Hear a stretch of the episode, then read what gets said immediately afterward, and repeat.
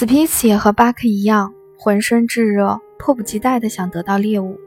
但他毕竟是一只经验丰富的狗，他非常冷静，没有被热血冲昏头脑。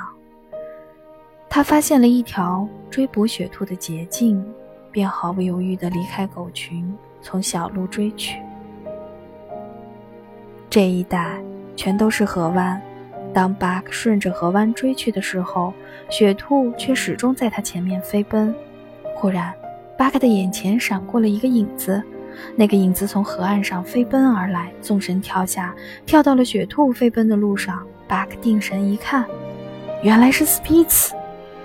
飞奔的雪兔还没来得及做出任何反应，就被斯皮茨狠狠地咬住了。狗群里的其他狗死死地盯着斯皮茨，直到看见雪兔不动了，他们才发出兴奋的嚎叫声。巴克愤怒地盯着斯皮茨，眼睁睁地看着他夺走了本该属于自己的荣誉。这一次，巴克再也忍不下去了，他凶猛地向斯皮茨扑过去，两只狗的肩头狠狠地撞击在了一起，他们又一次在雪地里扭打了起来。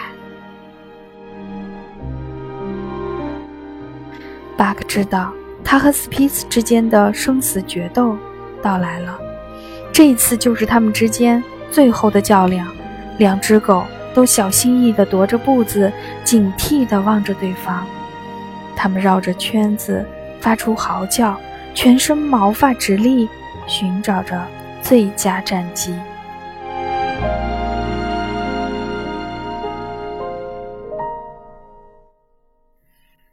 可忽然感觉眼前的场景很熟悉，似乎在哪里见过。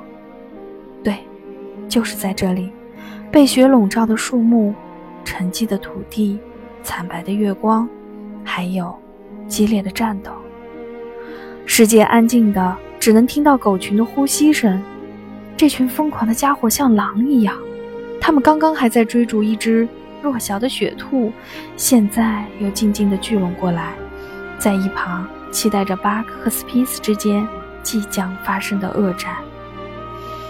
他们表情狰狞，眼神中流露出狂喜的光芒。巴克记起来了，他的祖先就是这样的。他们在旷野中自由奔跑，追逐猎物，也对血淋淋的战斗充满了期待。对，他自己本就该属于这样的场景。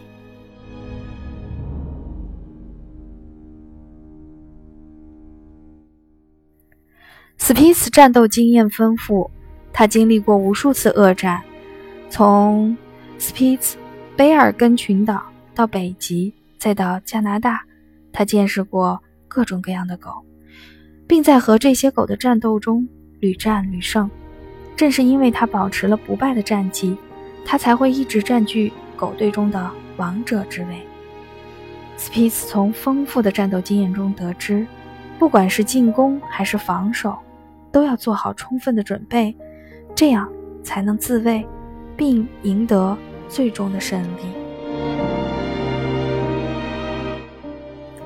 然而，跟斯皮茨相比，巴克却没有这样丰富的战斗经验。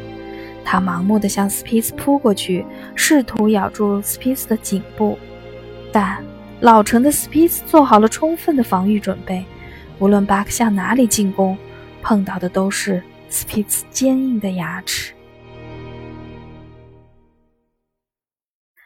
一次次的失败让巴克变得焦躁不安，他如旋风一般不停地围着斯皮斯打转，并不时迅速跃起，向斯皮斯雪白的喉部发起袭击，因为那里才是最致命的地方。当然，斯皮斯更懂得这个道理，所以他把自己的喉部保护得很好。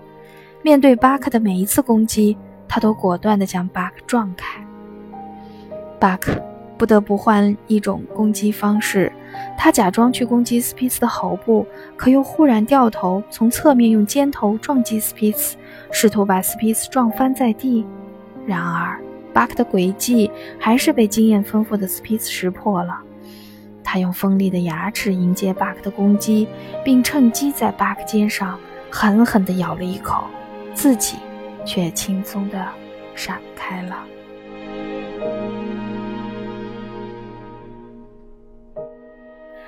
几个回合下来，斯皮斯安然无恙，巴克却早已精疲力尽，气喘吁吁。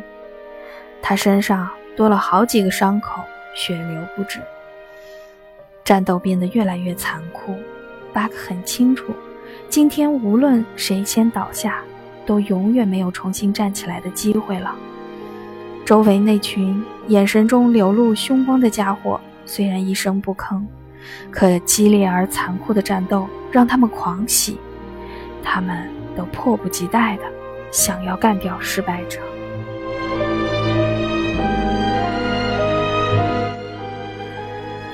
斯皮斯趁着巴克心不在焉的时机，发动了新一轮的攻击。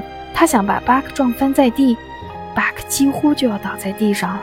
这时，周围那群凶神恶煞的家伙都站起来了，他们想要冲上来。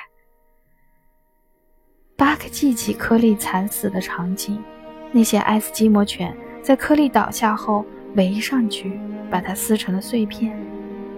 巴克明白，此时这些狗也有着同样的目的。于是，巴克在空中调整好了姿势，平稳地落在了地上。看到巴克平稳落地，那群狗又俯下身来等待。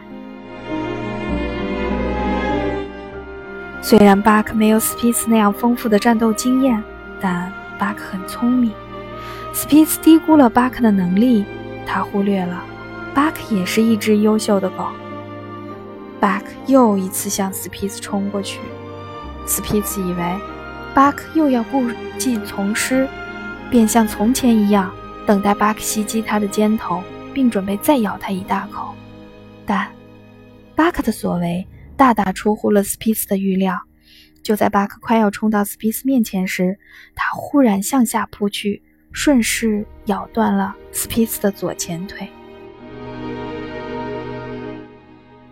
胜利的天平已经偏向巴克这一边了。接下来，巴克用同样的方式咬断了斯皮斯的右前腿。斯皮斯承受着剧烈的疼痛，可他必须坚持进行战斗，因为他也知道。如果自己倒下，就永远不可能再站起。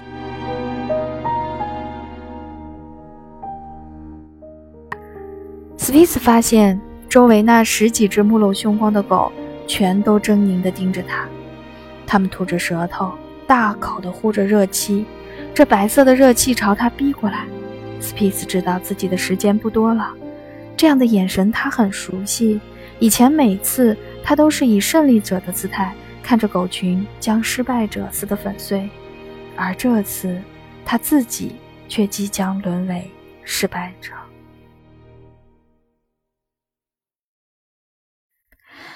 巴克对斯皮茨毫不留情，他用各种花招迷惑斯皮茨，暗地里却在准备最后的进攻。这一次，他撞到了斯皮茨的肩膀，虚弱的斯皮茨再也承受不了如此凶猛的撞击了。他痛苦地跌倒在雪地上。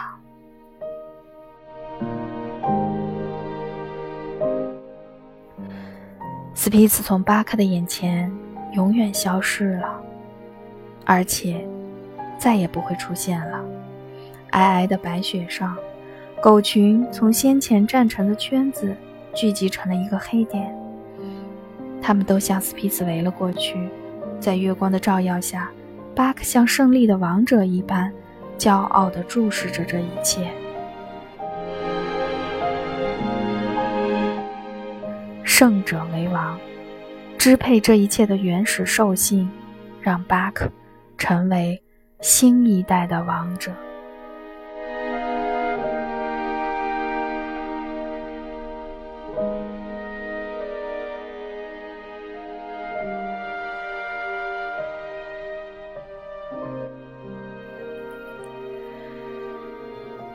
在今天的共读中，我们了解到，巴克的原始兽性在慢慢复苏，他变了，变得狡猾，变得奸诈，变得好斗，变得诡计多端。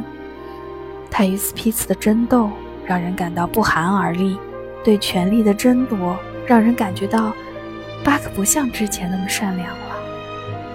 在弱肉强食的环境中，巴克发生着深刻的变化。我们人，又何尝不是在受着环境潜移默化的影响和塑造呢？文明的环境塑造出文明的行为，野蛮的环境激发出野蛮的举止。生活中，我们有多少是自主选择，又有多少是被动塑造的呢？眼里有片海，心中有束光。共读自然好书，我们明天再见。